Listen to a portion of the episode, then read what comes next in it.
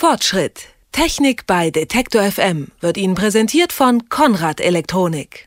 Es ist Fußball-EM und deswegen beschäftigen wir uns im Fortschritt auch diese Woche mit der vielen modernen Technik, die mittlerweile den Fußballsport prägt. Und die wichtigste Voraussetzung zum Fußballspielen ist natürlich ein ordentlicher Rasen. Denn trotz aller Wissenschaft ist der echte, natürliche Rasen noch immer besser geeignet als Kunstrasen. Damit der Ball optimal rollt, ist natürlich einiges an Pflege nötig und deshalb gibt es längst professionelle Greenkeeper. Einer, der solche Greenkeeper ausbildet und sich auch sonst bestens mit Fußballrasen auskennt, ist Wolfgang Premassing von der Deutschen Rasengesellschaft. Er ist auch Mitglied in der Arbeitsgemeinschaft Rasen beim Deutschen Fußballbund. Schönen guten Tag, Herr Premassing. Ja, schönen guten Tag, Herr Kirchhoff. Ja, was sollte denn einen guten Stadionrasen vom Rasen bei uns hinten im Garten unterscheiden? Ja, das fängt zunächst mal an mit der richtigen Gräserauswahl. Wir haben zwar ähm, vergleichbare äh, Gräserarten, das ist im Wesentlichen das Lolium perenne, das deutsche Weidegras und auch die Wiesenrispe Poa, äh, Poa pratensis genannt. Die haben wir auch im Hausrasen. Allerdings ist es so, dass wir im Sportrasen, der wird eingeordnet in den Rasentyp Strapazierrasen, speziell für diese Strapazen gezüchtete Formen dieser beiden Grasarten haben. Und hier sollte die entsprechende Auswahl getroffen werden für den Einsatz, sei es in Rasensoden oder auch für die Ansaat. Also ist das eine ganz spezielle Sorte, die da hauptsächlich zum Einsatz kommt? Es gibt von diesen Grasarten mehrere Sortenzüchtungen, die bewertet werden vom Bundessortenamt und den Sortenversuchen. Und hier kann man sich, sag mal, top bewertete, bewertete Sorten äh, für die Strapazierfähigkeit, für die Trittfestigkeit und auch für die Scherfestigkeit ähm, raussuchen. Genauso spielt hier eine Rolle das optische Bild, also zum Beispiel auch der Farbaspekt kann hier mit einbezogen werden, wenn man jetzt einen, einen dunkelgrünen Rasen haben will, dass man sich auch dunkelgrüne Sorten raussucht. Wie viel Technik ist jetzt zum Beispiel in den EM-Stadien nötig, damit der Rasen in einem guten Zustand ist? Hier wird im Prinzip täglich dran gearbeitet. Man kann davon ausgehen, dass hier mehr oder weniger täglich in den frühen Morgenstunden gemäht wird. Äh, das muss dann vollzogen sein, wenn die Spielfeldabnahme für das Spiel am Nachmittag oder am Abend dann eben stattfindet.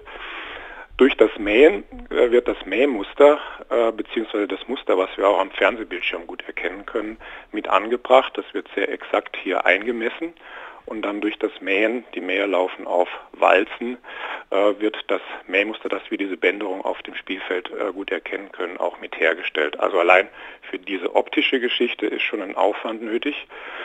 Dann wird durch das Mähen die Schnitthöhe eingestellt bei etwa 28 mm, dass also immer gleiche Bedingungen für alle Spieler oder für alle Spiele auch hergestellt werden. Im Hintergrund oder im Vorfeld werden hier natürlich auch Düngungsmaßnahmen vorgenommen, genauso Bewässerungsmaßnahmen, äh, damit eben Wasserversorgung, Nährstoffversorgung entsprechend äh, eingestellt ist für die Gräser. Äh, in Einzelfällen, in Schattenbereichen wird möglicherweise auch, werden schon mal Beleuchtungseinheiten aufgestellt, was aber vorwiegend eigentlich in den Wintermonaten stattfindet. Aber bei modernen Stadien, wo Ganztagsschatten in einer Ecke ist, kann, kann das auch schon mal zu Hilfe genommen werden. Wie funktioniert das denn dann? Also wie, wie werden da so Lampen drüber gehängt oder wie kann ich mir das vorstellen? Ja, also das müssen wir jetzt schon auf die Wintermonate, sagen wir von Oktober bis März in den meisten Fällen beschränken. Hier werden äh, Beleuchtungseinheiten auf fahrbaren äh, Gestellen äh, in, im Stadion dann eingesetzt die im Prinzip das Sonnenlicht ersetzen, was wir in den Wintermonaten äh, bei den Stadien mit starker Überdachung einfach viel zu wenig auf der Rasenfläche haben.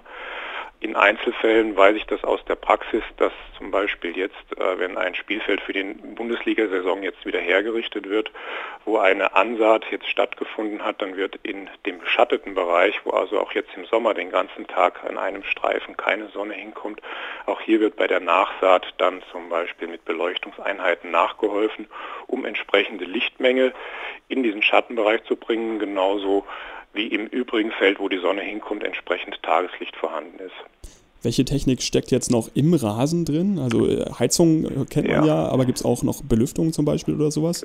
Es ist so, dass alle Bundesliga- und Zweitligastadien ja die Verpflichtung haben, Rasenheizung äh, in den Stadien zu besitzen, um den Winterspielbetrieb einigermaßen sicherstellen zu können, sprich, dass die Profis nicht ständig auf gefrorenem Boden spielen müssen.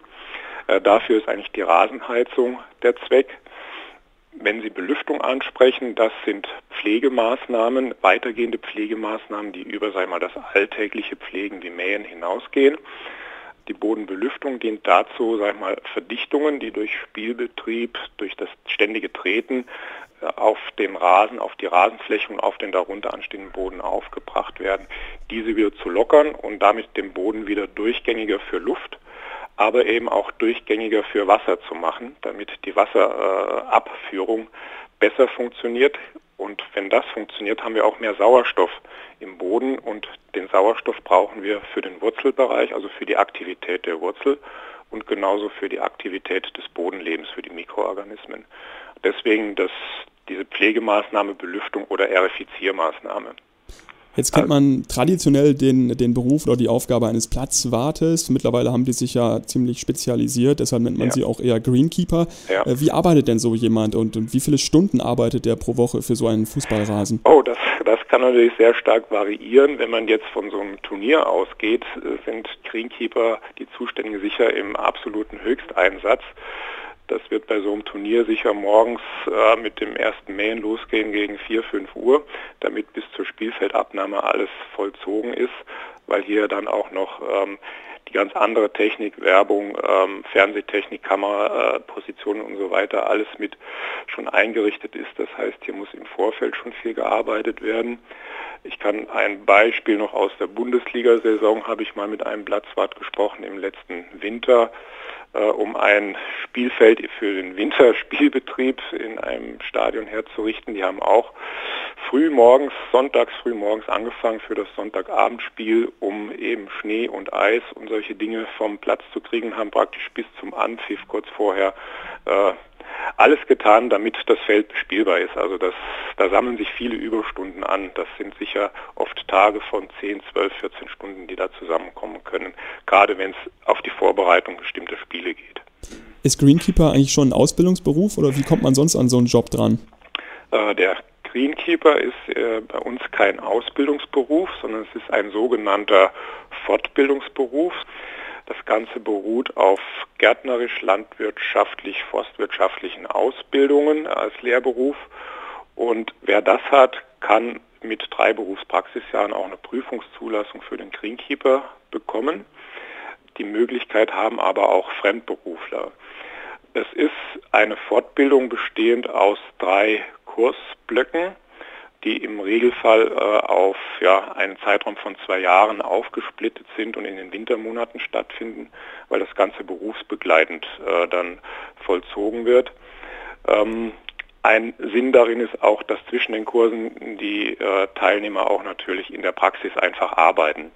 In den Kursen kriegen sie das theoretische Know-how, kriegen den Gedankenaustausch und natürlich auch den Kontakt mit den entsprechenden Fachleuten, sag ich mal, der Rasenindustrie um hier am Ball zu bleiben und auch dann ihr Netzwerk äh, auf dieser Basis aufbauen zu können. Aber im Wesentlichen das Know-how, was ich sage es jetzt mal in Englisch, was Turfgrass Management speziell für den Jammer Golf- und Sportstättenbereich betrifft.